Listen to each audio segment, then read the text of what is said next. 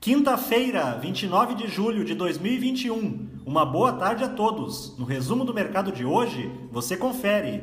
O Ibovespa terminou o dia em baixa de 0,48% aos 125.675 pontos. Apesar da temporada de resultados corporativos locais estar surpreendendo positivamente, a bolsa vem encontrando dificuldades para avanços mais significativos, parte devido à saída dos investidores internacionais, em função da perspectiva de redução dos estímulos monetários pelos bancos centrais em breve. Na ponta positiva, as ações da administradora de shopping centers, Multiplan, em alta de 5,36%, subiram, repercutindo a divulgação do balanço da companhia. No segundo trimestre deste ano, seu lucro líquido teve um aumento de 32,4% na comparação com o mesmo período de 2020. Os papéis da Petrobras, com ganhos de 0,36%, avançaram em função da notícia de que a agência de classificação de risco S&P Global Ratings elevou a nota de crédito da companhia de BB para BB+. Na ponta negativa, as ações do varejista GPA, em baixa de 7,40%, caíram forte diante do mau resultado que foi divulgado hoje.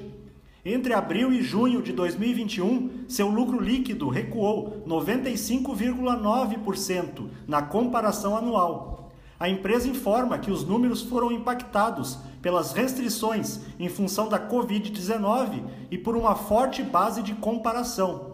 O dólar à vista, às 17 horas, estava cotado a R$ 5,08, com queda de 0,60%. Já no exterior, as bolsas asiáticas fecharam em alta, com uma recuperação dos índices acionários na China. Após fortes perdas registradas nos últimos dias, devido à preocupação com a ofensiva regulatória, o governo do país asiático procurou acalmar o mercado por meio de uma reunião com representantes de grandes bancos globais. No Japão, o índice Nikkei subiu 0,70% e o índice chinês Xangai Composto teve alta de 1,50%. Os mercados na Europa encerraram em alta com otimismo pela divulgação do Índice de Sentimento Econômico da zona do euro. O indicador, que mede a confiança de consumidores e empresários em relação à atividade produtiva, atingiu seu maior nível desde 1985, quando começou a ser elaborado.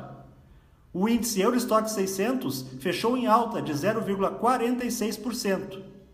As bolsas americanas terminaram em alta, mesmo após a divulgação do PIB dos Estados Unidos, que veio com um crescimento abaixo do esperado no segundo trimestre de 2021. A percepção do mercado foi de que esse resultado contribuirá para a manutenção dos estímulos monetários à economia. A alta anualizada do produto interno bruto foi de 6,5%. O Dow Jones subiu 0,44%.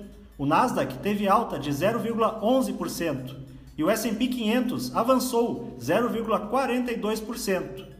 Somos do time de estratégia de investimentos do BB e diariamente estaremos aqui para passar o resumo do dia. Uma ótima noite a todos e até a próxima.